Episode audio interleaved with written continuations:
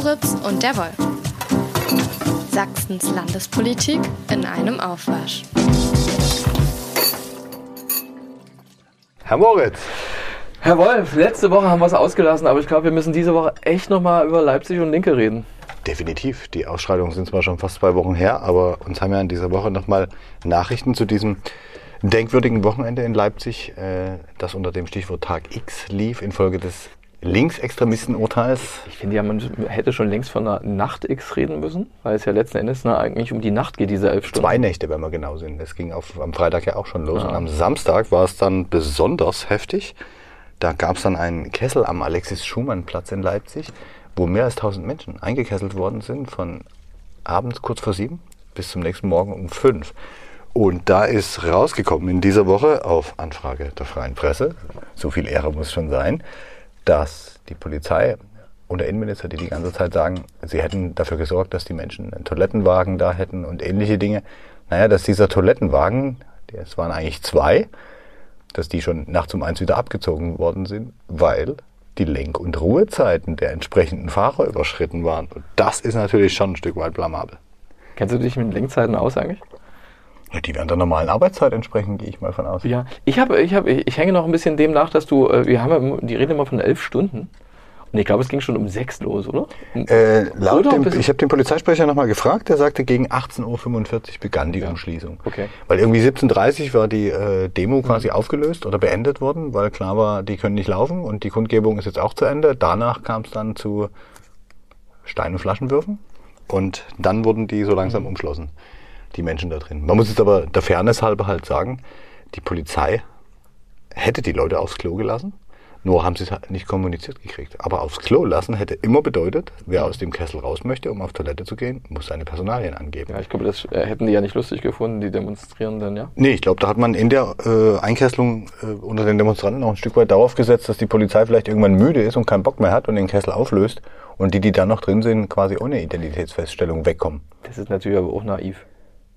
Äh, Vorstellung mit Polizei wird müde oder Polizeilenkzeiten oder so? Nee. Naja, vor allen Dingen, es hatte ja äh, aus dieser Menge heraus offensichtlich einen Angriff gegeben, bevor der Kessel gebildet wurde durch die Polizei, mit einem Molotow-Cocktail oder einem Brandsatz. Da stritt man sich so ein bisschen über die Wortbedeutung, aber auf jeden Fall soll zu Füßen eines Polizisten dieses Ding niedergegangen sein und Flammen an der Hose wenigstens gewesen sein von dem. Und naja, das war dann der Grund, glaube ich, der Hauptgrund, warum man die umstellt hat, um möglicherweise den Tatverdächtigen zu finden. Die Staatsanwaltschaft ermittelt inzwischen wegen versuchten Mordes Ja, ja. bei dieser Molotow-Cocktail-Aktion.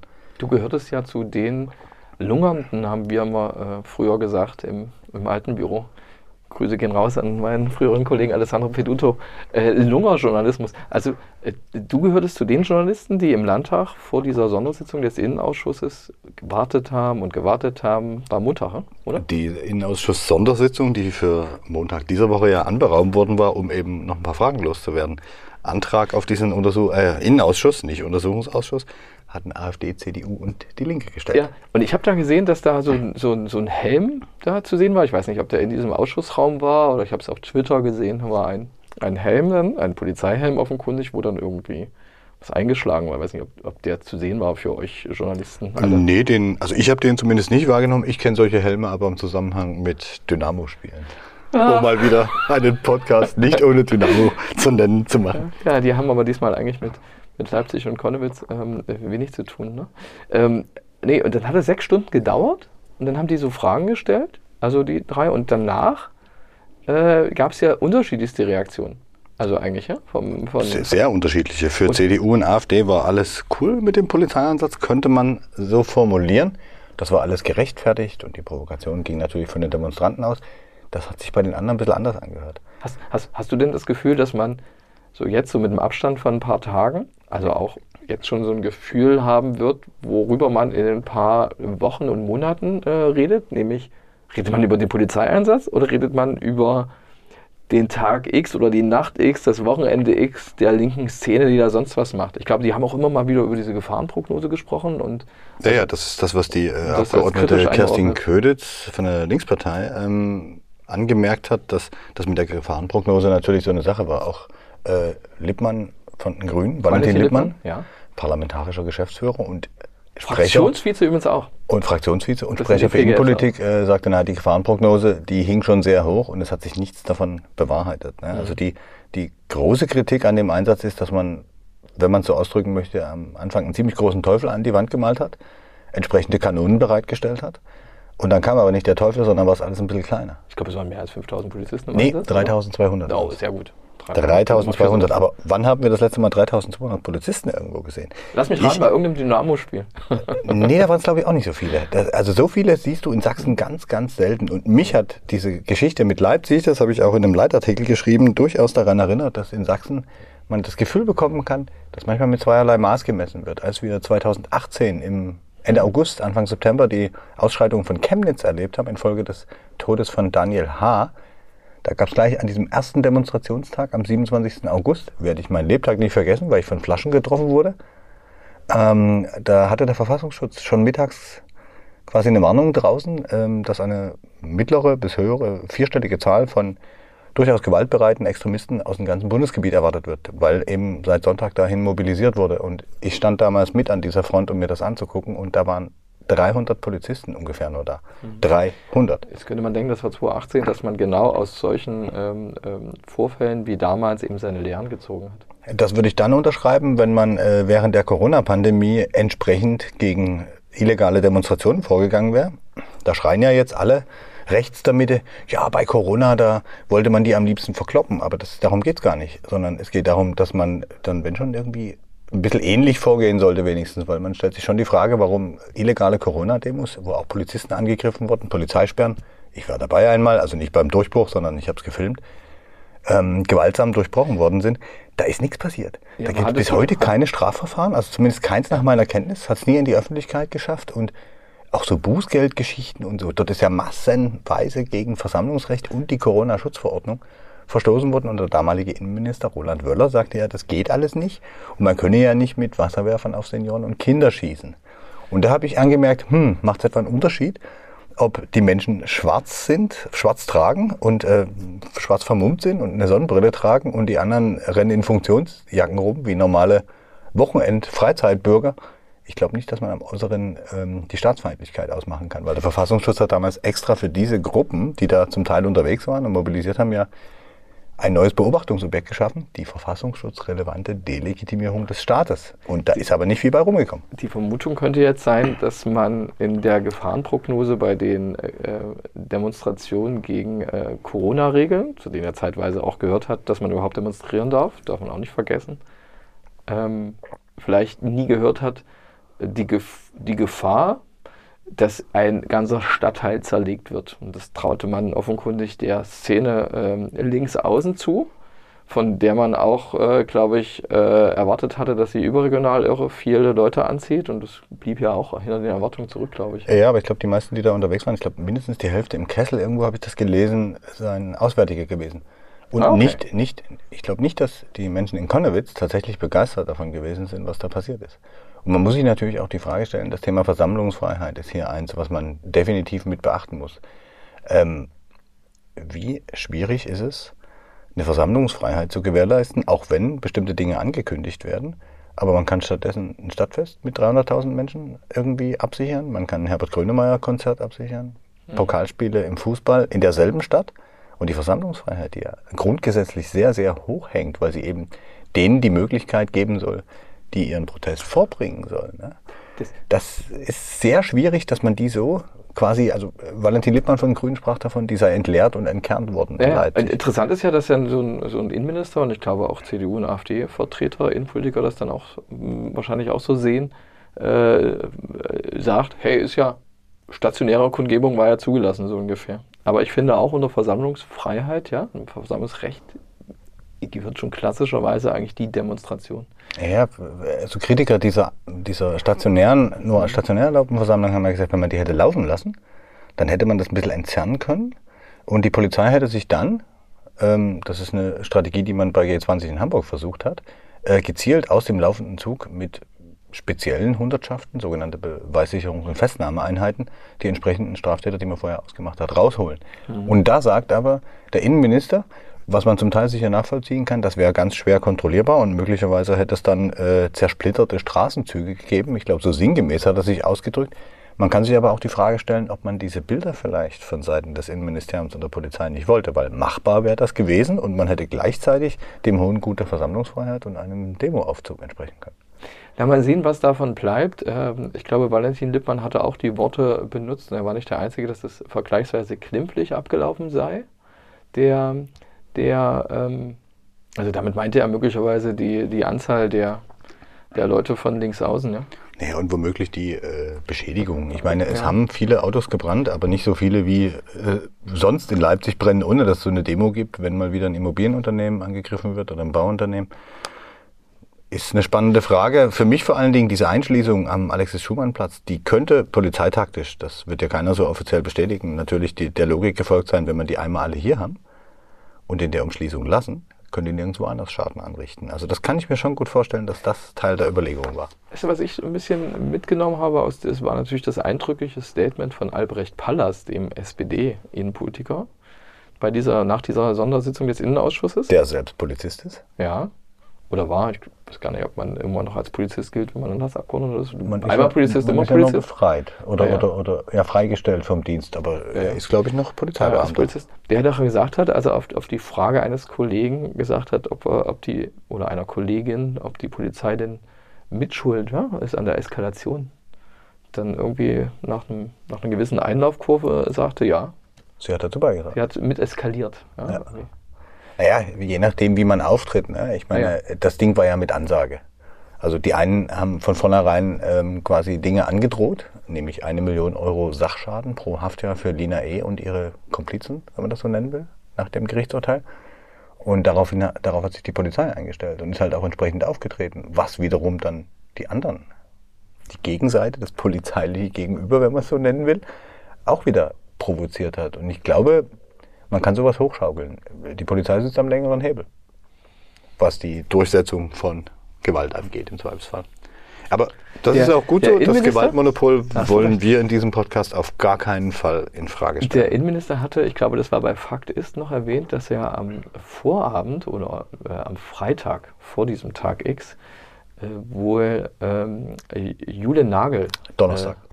Äh, ja, aber die, dieser Vorfall mit, mit äh, Juliane Nagel war, war schon wahrscheinlich Donnerstag. Das war ja der 1. Juni, dieser genau, Kindertag. Genau, das war Kindertag und ja. das war so eine zum Tag der Jugenddemo ja. angemeldet. Aber da soll es halt auch schon ja, Rufe gegeben haben, die äh, schwierig sind und wo eine Polizei möglicherweise auch nicht mehr so kooperativ ist, nämlich sowas wie gebt den Bullen, was sie brauchen, 9 ja, mm in den Bauch und sowas. Das recht. ist sehr hast schwierig. Recht, hast du recht. Aber gesagt hat er Freitag, dass er Freitag extra sich die Termine alle freigeschaut ja, hat, ist nach, er ist nach Leipzig hingefahren. Ja, er ist, er ist sofort Freitagmorgen, das fand ich auch bemerkenswert, ich bin mir nicht sicher, ob das seine Vorgänger so gemacht hätten, ähm, ist er direkt früh, hat seine Termine weggeräumt und ist am frühen Morgen schon nach Leipzig, um mit dem Leipziger Polizeipräsidenten zusammen, mit Frau Nagel zusammenzutreffen und dort hat man sich dann auch dem Vernehmen nach geeinigt, dass man äh, deeskalierend wirken wollte.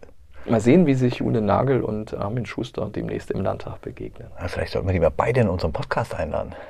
Den einen hatten wir schon. Wobei unsere Frauenquote bei unseren Gästen noch nicht so hoch ist. Ne? Ja, da müssen wir dran arbeiten. Aber vielleicht kriegen wir sie ja mal beide und dann diskutieren wir. Das ist doch eigentlich eine ganz nette Geschichte. Das war aber nicht das einzige Thema in dieser Woche.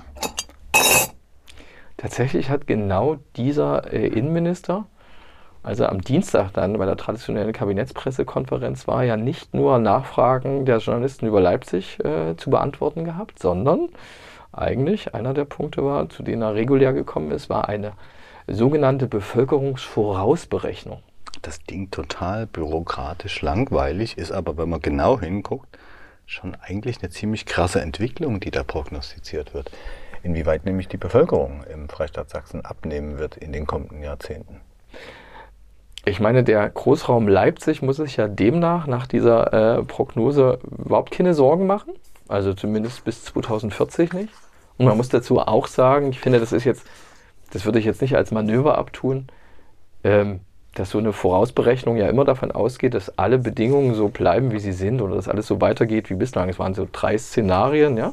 Und äh, abnehmende Tendenz, interessanterweise aber auch auf einem anderen Niveau als äh, in den ersten 20 Jahren nach der äh, ja, also von, von eine, Kurve, eine Kurve, die sich jetzt sehr abflacht, die am Anfang sehr steil war.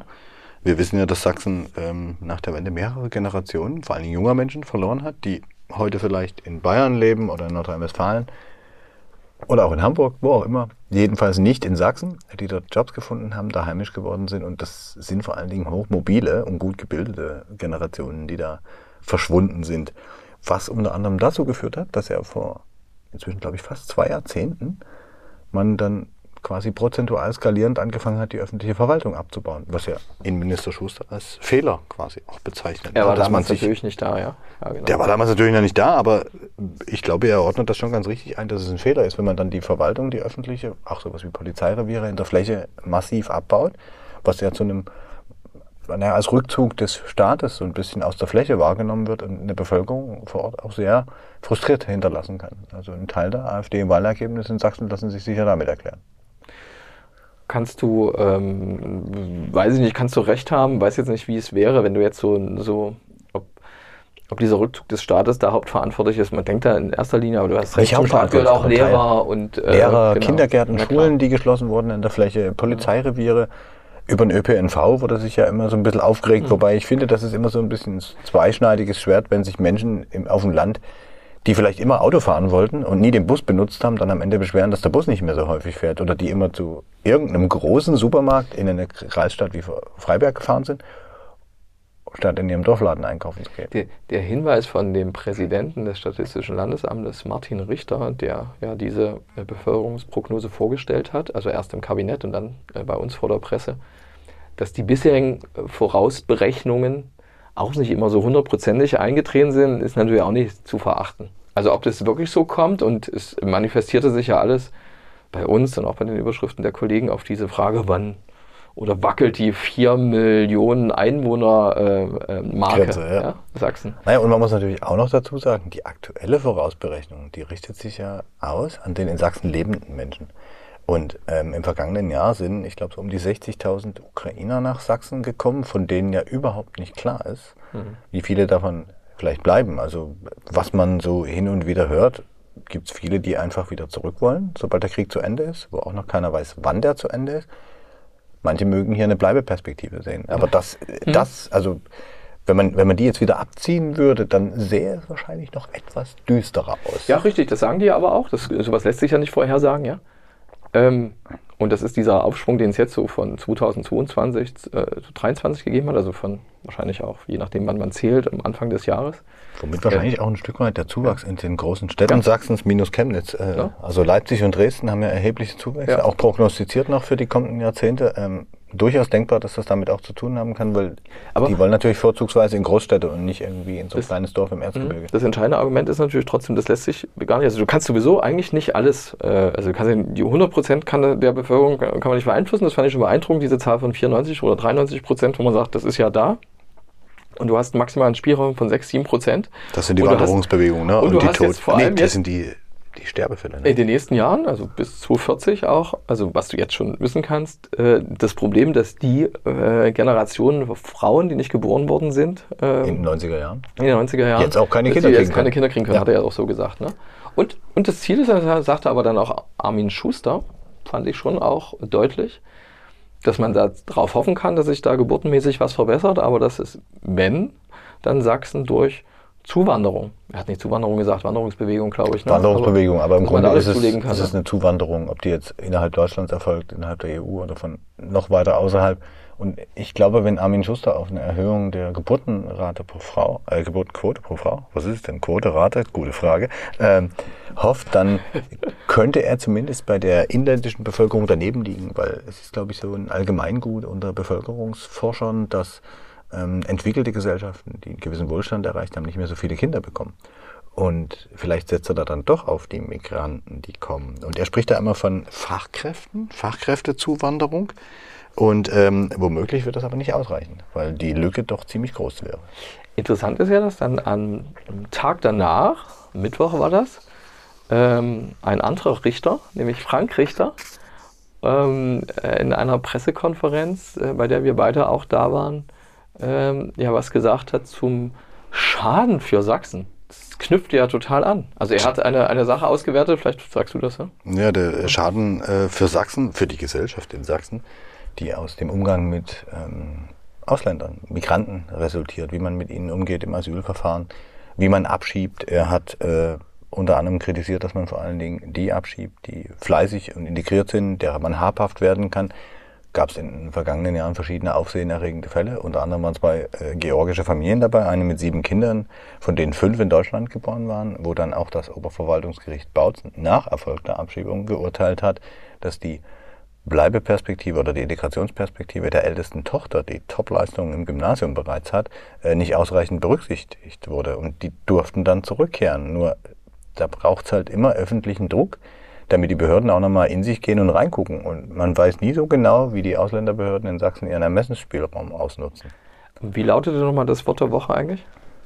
Was Frank Richter verwendet hat, weißt du es noch? Man will eine Anwesenheitsverfestigung vermeiden und das ist, glaube ich, die Begründung dafür, dass man in vielen Fällen keine Arbeitserlaubnisse am Anfang ja. ausstellt, um eben zu verhindern, dass die Leute sich erst so integrieren, könnte man das ja. so interpretieren. Ne? Da wird auf der einen Seite Integration mhm. gefordert ne? und als mhm. Bedingung gemacht, damit man eine positive Bleibeprognose bekommt und auf der anderen Seite, wenn das stimmt, dass man die Anwesenheitsverfestigung vermeiden möchte und deswegen keine Arbeitserlaubnisse ausstellt. Das wäre das Gegenteil dessen, was man in den Sonntagspredigten erzählt hat äh, ja, äh, interessant war ja auch, dass man sich im Grunde genommen eigentlich dort vom Podium aus, also da war nicht nur ähm, Frank Richter da, der seine Initiative Abschiebung minus Sachsen äh, vorgestellt hatte. Wo jetzt .de kann man noch dazu hm, sagen, ja, dann ja. Äh, kann man sich die Fälle nämlich auch angucken. Alles in den Show Notes bei Alles uns. in den Show Notes. Ähm, dass er eben auch ähm, ähm, dass dort auch gesagt worden ist, im Grunde genommen, dass man von dem Umgang mit den Ukrainern, von, die ja nun mehr Rechte haben, weil deren Status ein anderer ist, markant natürlich auch ein Argument von ihm, warum man denn einen Unterschied machen sollte von jemandem, der vor russischen Bomben äh, flieht, der aus der Ukraine kommt, oder jemandem, der aus Syrien vor russischen Bomben flieht. Ja, ja. Ähm, ja, die Argumentation ist ja im Grunde ja. Äh, im Schwange bei allen Flüchtlingshilfeorganisationen, auch seitdem klar ist, dass die Ukrainer hier ohne größere Hürden, ähm, Arbeitserlaubnisse, Sozialleistungen, Unterkünfte und so weiter bekommen. Damit wollen wir ja nicht ähm, die Behandlung der Ukrainer in Frage stellen, sondern man muss sich tatsächlich die Frage stellen, wie man dann mit Menschen aus anderen Nationen umgeht. Und wenn man Herrn Richter jetzt mal beim Wort nimmt, wie sich die sächsische Gesellschaft damit auch schadet. Ähm, wenn wir an die Bevölkerungsprognose denken, hat die im schlimmsten Fall um die 300.000 weniger Einwohner bis zum Jahr 2040. Ähm, die Asylbewerber, die nach Sachsen kommen, die bleiben dürfen. Die meisten von denen gehen wieder, weil sie sich hier vielleicht nicht besonders wohlfühlen, hier keine Communities finden. Wo sie, Ballungszentren ab, oder? Genau, die wandern meistens dann ins Ruhrgebiet oder nach Berlin, wo sie halt Anschluss finden auch, ne? ein mhm. Stück weit, wo sie dann vielleicht auch eher Arbeit finden. Und hier erleben wir auch jetzt wieder wie im Jahr 2015 Proteste vor potenziellen oder tatsächlichen Asylheimen. Eine starke Kritik, ähm, vor allen Dingen der ländlichen Bevölkerung, könnte man sagen, an Asyleinrichtungen, Unterbringungen. Und das sorgt natürlich ein Stück weit dafür, dass Sachsen wieder einem Ruf feilt, den es gar nicht möchte, der nach draußen dringt. Und ein indischer oder chinesischer IT-Fachmann, der jetzt vielleicht ein Angebot hat, bei einem der Chiphersteller in Dresden zu arbeiten, wenn der die Schlagzeilen über Sachsen liest, könnte der auf die Idee kommen, dass er vielleicht andernorts in einem Chipwerk lieber arbeitet, als sich hier anpöbeln zu lassen, wie es dem Mitarbeiter eines großen Chipherstellers hier schon in der sächsischen Schweiz beim Wandern passiert ist, als er mit seiner Familie unterwegs war. Wobei wir natürlich nicht wissen, ob das in Magdeburg so anders ist, ja? Äh, wir wollen jetzt nicht über Sachsen-Anhalt uns unterhalten, aber äh, ich denke, dafür ist eher der Osten bekannt, der Osten Deutschlands, dass es da eher migrationskritische oder gar ausländerfeindliche Sprüche geben kann. Lass uns noch über was anderes sprechen, was auch äh, interessant ist und das Parteiengefüge ähm, äh, hier äh, doch durcheinander bringen könnte. Du meinst das Thema, über das wir fast noch nie gesprochen haben? Wagenknecht-Partei. Wir wissen ja immer noch nicht, ob sie kommt, aber da hatte sich na, ja... Ob sie kommt, wissen wir doch seit dem Chemnitzer Salon. Ähm, das hatte ja. Thorsten Kledisch, unser Chefredakteur, ja, auf sehr kluge Weise entlockt. Sie hat es nicht bestritten, aber den Zeitpunkt heißt, wollte sie ja nicht verraten. Ja, aber, aber ich glaube, es ist inzwischen klar, dass die kommt, oder, die Partei? Naja, ja, es ist egal, je mehr man drüber redet, umso wahrscheinlicher wird es wahrscheinlich. Also tatsächlich hat ja am vergangenen Wochenende ähm, die Bundespartei, die linke Bundespartei Sacha Wagenknecht ähm, äh, nahegelegt, so möchte man sagen, aufgefordert, ihr Mandat zurückzugeben im Bundestag. Und nicht mehr die Ressourcen ihrer bisherigen Partei dafür zu nutzen, eine neue zu gründen. Ja. Kann man aber auch verstehen. Das ist ja Könnte man theoretisch verstehen. Was ich in- interessant finde, du wahrscheinlich auch und wir auch in der Redaktion interessant fanden, war ja, dass ähm, bereits am Morgen dieses, ähm, ähm, dieses Samstages, also vor einer Woche, Sabine Zimmermann, so hat sie es selbst äh, unserer Kollegin Manuela Müller gegenüber bestätigt, äh, die sie interviewt hat, ähm, äh, einen Briefkasten, äh, einen Brief aus dem Briefkasten rausgefischt hat. Ähm, und zwar nicht aus Berlin, aber von der Landespartei, also von den beiden Chefs, äh, Landesvorsitzenden Susanne Schaper aus Chemnitz und ähm, Stefan Hartmann, der in Leipzig wohnt. Äh, und in diesem Brief, äh, der hat schon eine, einen gewissen Duktus, der interessant ist. Liebe Sabine, soll ich ihn vortragen? Oh, unbedingt, unbedingt. So eine Briefe kriegt man ja nicht oft in die Hand. Du kennst sicherlich die Debatten um die Neugründung einer Partei. Häufig wird diese in Verbindung gebracht mit unserer Genossin Sarah Wagenknecht. Sage ich jetzt mal, mache ich ja Klammer auf, ist wirklich bekannt dazu. äh, Da steht auch Sabine Zimmermann dazu, dass sie eine der engsten Vertrauten ist von ähm, Sarah Wagenknecht. Das muss man einfach sagen. Es ist- war schon immer, gehört immer dem Wagenknecht-Flügel an, ist auch nah mit Oskar Lafontaine, Ehemann von ähm, Sarah Wagenknecht, ähm, eigentlich zugange gewesen, auch in der Bundestagsfraktion damals. Sabine Zimmermann war ja äh, kommt aus dem äh, Raum Zwickau und ist sehr, ähm, äh, sehr lange, war da Sozialausschuss-Chefin, war schon eine, eine, in Südwestsachsen äh, war das so die Linke, die man hier so kannte. Das war so. Die dann wahrscheinlich, oder nicht wahrscheinlich, die, die vielleicht dann Oh, wir wissen nicht, was dann ist, aber wir wissen ja nicht, was, was ist. Nach unseren Informationen, so heißt es ja weiter von Susanne Schaper und Stefan Hartmann, gibt es auch in Sachsen Bestrebungen, solch eine neue Partei im zweiten Halbjahr dieses Jahres zu gründen. Dabei wurde auch dein Name genannt, also der von Sabine Zimmermann. Unsere Partei Die Linke steht zurzeit vor großen Herausforderungen, aber auch vor existenziellen Problemen. Bestrebungen, die Partei zu spalten, werden in unseren Augen zu erheblichem Schaden für die linke Bewegung in Sachsen, Deutschland und Europa führen. Soweit so normal, würde man sagen, oder? Das Jetzt kommt's. würde jede Partei schreiben, die davon betroffen ist. Also, dass man sich grundsätzlich was schreibt. Und äh, Klar. da muss man auch sagen, der Landesverband wollte dazu jetzt nicht Stellung nehmen, weil er sagt, hey, was wir für Briefe schreiben und so, Freunde, das ist jetzt, jetzt keine Sache, die an die Öffentlichkeit geht. Irgendwie ist die freie Presse ja trotzdem ähm, rangekommen. Falls dein Name fälschlicherweise mit dieser Neugründung einer Partei in Verbindung gebracht worden sein sollte, bitten wir um eine Information dazu innerhalb von zwei Wochen. Oh, enge Frist dazu. Selbstverständlich, nur zwei Wochen, finster. Selbstverständlich werden wir dich vor falschen Behauptungen in Schutz nehmen, weil dadurch deine politische Glaubwürdigkeit eklatant verletzt würde. Die Wir Frist. zählen also weiter auf dich. Noch einen Absatz gibt's, oder zwei Absätze. Falls du jedoch tatsächlich daran beteiligt bist, bitten wir dich, dein Handeln noch einmal zu überdenken. Die Abspaltung von unserer Partei schadet eben nicht nur unserer Partei als Ganzes, sondern vor allem der Initiative und dem Engagement der vielen Genossinnen und Genossen an der Basis in den Städten und Gemeinden. Wenn du dich allerdings weiterhin an der Neugründung einer Partei beteiligen willst, legen wir dir nahe, unsere Partei zu verlassen. Solidarische Grüße. Susanne Schaper und Stefan Hartmann. Ist an Deutlichkeit eigentlich kaum zu übertreffen, oder? Es also es ist ist in höflich gewisser- in der Sprache, aber sehr, sehr klar. in gewisser. Weise ja konsequent. Du hast am Anfang gesagt, warum sollte man sich das gefallen lassen? Ja. Ähm, jetzt, wenn man eine konkurrierende Partei so aufbaut und dazu hatte Sabine Zimmermann, die gilt schon in dem Umfeld äh, als eine von denjenigen, die eher Sarah Wagenknecht dazu drängen müssen, so eine Partei zu gründen. Also Sarah Wagenknecht äh, gefühlt war am Chemnitzer Salon so, sagte so irg- irgendwie, dass sie viel, viel zu verlieren hat, ja. Äh, also sie, die will jetzt ihr, was hat sie gesagt, Äh, woanders glaube ich auch, sie will, sie will ihr, äh, sie will jetzt ihre politische, ihre Karriere nicht mit einem Flop oder so beenden. So ähnlich wie bei Aufstehen damals, ja. Könnte sein, dass das so eine Rolle spielt und das andere aber wissen, das sagte Sabine Zimmermann, auch unsere Kollegin Manuela Müller im Interview in der Freien Presse, dass es ohne Sarah Wagenknecht natürlich nicht geht. Die sind schon abhängig davon, dass sie Ja sagt. Ja, klar. Ich meine, wenn, wenn eine neue Partei ohne Sarah Wagenknecht, das wäre wahrscheinlich genauso ein Effekt wie die Abspaltung von der AfD, die Blauen und wie sie alle hießen. Also man muss auch sagen, also rein formal, also wie viel das sind, das ist ja auch interessant. Also Sabine Zimmermann sagt so, ey, die machen sich gar keine Vorstellung, wie viel. So ungefähr hat es ähm, ähm, gesagt in dem Interview, wie viel gehen, also wie viel dem Wagenknecht-Flügel ähm, mit äh, angehören. Sie sagte auch so, hey, die Partei wurde seit vielen, vielen Jahren in, in der Bundespartei so quasi kaltgestellt oder an den Rand gedruckt, äh, gedrückt, dass es eigentlich gar, kein, gar keine Frage war, dass man so als, als Wagenknecht ähm, Ja, wenn man das Flügel da mal irgendwie, irgendwie Konsequenzen zieht. Das Interessante ist ja, alle, alle malen ja schwarz Also so für die Linke sowohl, äh, die hat ja keine Chance ohne ihre prominenteste Vertreterin, wenn Wagenknecht nicht mehr da ist, aber auch für Wagenknecht selbst, weil man da auf den Flop mit Aufstehen verweist und so weiter. Man kann es natürlich aber auch positiv sehen. Also theoretisch würdest du ja mit so einem Dings, ich bin jetzt der Einzige, der das so positiv sieht, ja?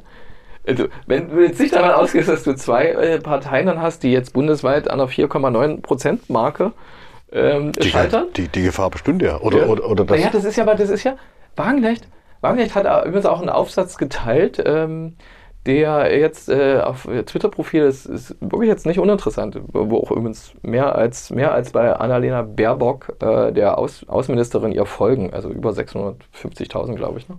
Das ja, ja, die ähm, AfD ist, glaube ich, auch die Partei mit den meisten. Also die, die, die, Sarah beso- nicht schafft, die besonders plakativen, um es mal vorsichtig auszudrücken, haben, glaube ich, auch äh, in Social Media die meisten Follower. Aber da, da sagt sie, das, da sagt sie schon, da hat sie so einen Aufsatz jetzt geteilt von zwei linke Mitarbeitern, Fraktionsmitarbeitern übrigens interessanterweise. Also Bundestagsmitarbeiter stand da und ich nehme an, das gehört zur Fraktion der Linken. Alles andere wäre komisch.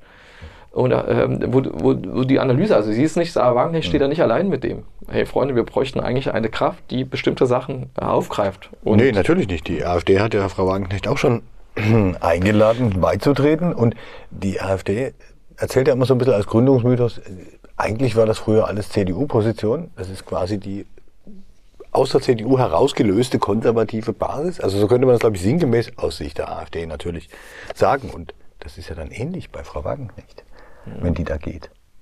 Es ist gewisserweise ist trotzdem ein konzertiertes Vorgehen, wenn so die Landesparteispitze dann eben auch so solche Bitten formuliert. Das lässt sich irgendwie in sich erklären vielleicht. Ich fand es trotzdem interessant, weil die Landesparteispitze wirklich vorher immer an diese geschlossen, also Susanne Schaper und Stefan Hartmann immer an die Geschlossenheit appelliert hatten. Und das ist offenkundig, diesen Bruch gibt es jetzt. Und das So. ist interessant, haben wir auch schon mal besprochen. Weil wir haben nicht mehr so richtig viel Zeit bis zur Kommunalwahl. Bis zur Europawahl, das ist dann vielleicht noch nebensächlicher. Ja, die Parteigründung ist natürlich auch so eine Sache. Du musst ja dann irgendwie eine bestimmte Anzahl von Unterschriften haben, damit du auch beim Bundeswahlleiter registriert werden kannst. Weil was soll eine Parteigründung, wenn da nicht an Wahlen teilgenommen wird? Und da wäre es dann tatsächlich schon spannend. Ich will das jetzt nicht positiv oder negativ bewerten, aber da wäre es natürlich spannend, wenn diese Partei, wenn die wirklich noch in diesem Jahr gegründet wird, es noch schafft, rechtzeitig beim Bundeswahlleiter zu landen, wenn die dann auch bei der Landtagswahl in Sachsen im September 24 antreten würde. Was das für eine Auswirkung auf die Ergebnisse A der Linken Ja, und, B der, AfD, Ja, hätte. und das meinte ich ja. Das meinte ich ja vorhin mit dem, äh, dass es ja auch Chancen birgt, Du theoretisch. meinst, was du positiv siehst, dass die AfD dadurch Stimmen der verlieren der könnte? das äh, republikweit positiv sieht? Weiß ich gar Nee, nicht. das glaube ich nicht. Also die, die, die, die Überlegungen, die habe ich auch. Und äh, ich muss jetzt an der Linkspartei nicht positiv finden, wenn die sich spaltet oder nicht spaltet. Das ist einfach Ja, nicht meine aber es Aufgabe. ist ja, Aber es ist im, ja im Gesamtkonstrukt. Spaltung, genau. Und du hast aber auch 6.370 Mitglieder waren es äh, Ende März 2023, In Sachsen. die Das die linke Partei noch hatte. Wenn du das vergleichst mit den 90er Jahre, äh, Nuller Jahre, irre wenig, ja. Also die waren natürlich mal fünfstellig. Ja, die das waren sind mal die mehr ganzen- als die CDU und so. Ja, die, die, CDU ist aber auch nicht mehr Da haben, fünfstellig. glaube ich, einfach zu viele nach der, Ja. nach der Wiedervereinigung vergessen auszutreten. Und es sind 800 seit der Bundestagswahl ausgetreten, also bis zu Ende März und 336 neue gekommen. Und jetzt ist ja langsam dieser Trend weg, dass die Leute alle wegst- wegsterben, wenn man das so sagen darf. Ne? Äh, aber 6370 ist jetzt nicht so, dass das nix, also das ist jetzt nicht so ein kleiner, so kleiner Teil, äh, wo du nichts mehr verlieren kannst. Wenn man die jetzt mit der FDP vergleicht, die haben gerade mal zwei, 2200 ungefähr, wenn Bist ich mich recht entsinne. Das war die Zahl, die ich auf dem FDP-Landesparteitag vor ein paar Wochen gehört habe. Und das ist natürlich schon ein Unterschied. Also da ist die Linke zumindest mitgliedermäßig schon eine recht starke Partei. ja, ja. Ist jetzt die Frage, wie weit ja Leute noch mitmischen oder wie weit dann nur noch irgendwo drin Oder ob es nur Karteileichen sind, klar, das Problem. Und vielleicht auch andere. Wir werden sehen, welche Auswirkungen das haben kann. Zum Abschluss müssen wir aber nochmal auf die äh, Kenia-Koalition in Sachsen gucken. Da hab, müssen wir den Kollegen der Sächsischen Zeitung auch mal äh, Respekt zollen. Äh, Da gab es einen Kollegen in der Großenhainer Lokalausgabe, der war beim Bockbierfest des CDU-Stadtverbandes in Großenhain dabei. Das wäre jetzt, Das ist wahre Leidenschaft für Lokaljournalismus, Ich- wenn man ich- sich diese Termine alle antut. ich das frage finde mich, warum groß. wir da nicht waren. Nee, wir wussten nicht, dass Christian Hartmann da ist. Wir lesen zu wenig sächsische Zeitung wahrscheinlich. Der CDU, der CDU-Landtagsfraktionschef. Ähm, weiß nicht, ob die das vorher angekündigt haben. Der CDU-Landtagsfraktionschef, und da gehen die Meinungen echt auseinander. Ob der vielleicht gar nicht wusste, dass da ein Journalist dabei war? Ja, es war nämlich an diesem Tisch, äh, was der Kollege der Sächsischen Zeitung geschrieben hatte, äh, dass nur ein harter Kern der großen Hanna Christdemokraten gekommen sei, eine überschaubare Runde. wie es der Stadtverbandschef äh, formuliert, ich zitiere jetzt aus dem Artikel, ein reichliches Dutzend Zuhörer sitzt, äh, sitzt am Tisch. Oh, das klingt, Dutzend, wie, zwölf. Da kannst du doch nicht das klingt wie Michael Kretschmers Wahlkampfauftritt, als er noch Bundestag Ja, aber da- gewählt werden wollte weißt- wieder. Aber da musst du ja wissen, ey, wenn da ein Journalist dabei ist, das wirst du ja irgendwie mal gesteckt bekommen. Ja? Also wird der Christian Hartmann, Oder vielleicht wussten die das alle selber nicht und haben den einfach nur für ein. ja, ja. Nein, das, der, der Christian, Krass. also die eine. These äh, ist, hey, der wusste gar nicht, dass da Journalisten sind, glaube ich ja, aber eigentlich fast nicht. Und das Oder andere er hat es ist, gezielt gemacht. der andere ist, na klar, Christian Hartmann, CDU-Fraktionschef, mal irgendwie Mal einen mal, raushauen. mal einen raushauen und so. Und was heißt raushauen? In dem, wir zitieren diesen SZ-Artikel. Ähm, hat er eben zur Kenia-Koalition gesagt, die ja jetzt auch schon seit ähm, fast vier Jahren ähm, äh, existiert. Oder auf 2019 zurückgeblickt und dass man ja damals diese Koalition eingehen müsste. Erstmals mit zwei Partnern, nämlich SPD und Grünen. Zitat: Da wurden plötzlich ganz seltsame Menschen Minister, sagt Hartmann ohne Wimpernzucken, steht in dem Artikel. Und dann hat er äh, auf, die, auf die Krisen verwiesen, aber dann auch noch nicht nur gesagt, es wird frostiger in der Koalition, sondern er spricht von der, ich zitiere wieder, verrückten Ministerin für Justiz, Katja Mayer von den Grünen. ja, die wir hier öfter auch schon erwähnt haben. Ich zitiere weiter. Oder von Martin Dulich, SPD, als Gewerkschafter im Mantel eines Wirtschaftsministers. Ich glaube, das ist gar keine Beleidigung für einen Sozialdemokraten, oder? Gar, gar nicht. Und ich glaube, was, was Herr Hartmann an der Stelle vielleicht ganz unbewusst unterschlagen hat, ist die Tatsache, dass die Bezeichnung des Ministers, Dulich, ja auch Arbeitsminister ist. Und damit quasi, damit er irgendwie klingt das für mich zumindest so, als müsste er sich auch für die Interessen von Arbeitnehmern stark machen. Und da ist er ganz natürlich bei den Gewerkschaften. Ich glaube, für Dulich war das keine Beleidigung.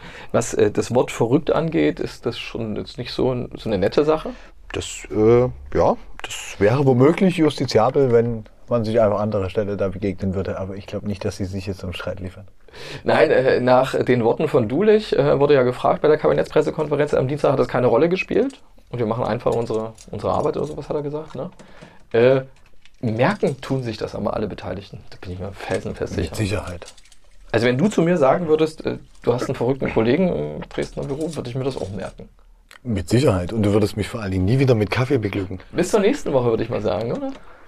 Bis zur nächsten Woche, Herr Moritz. Herr Wolf?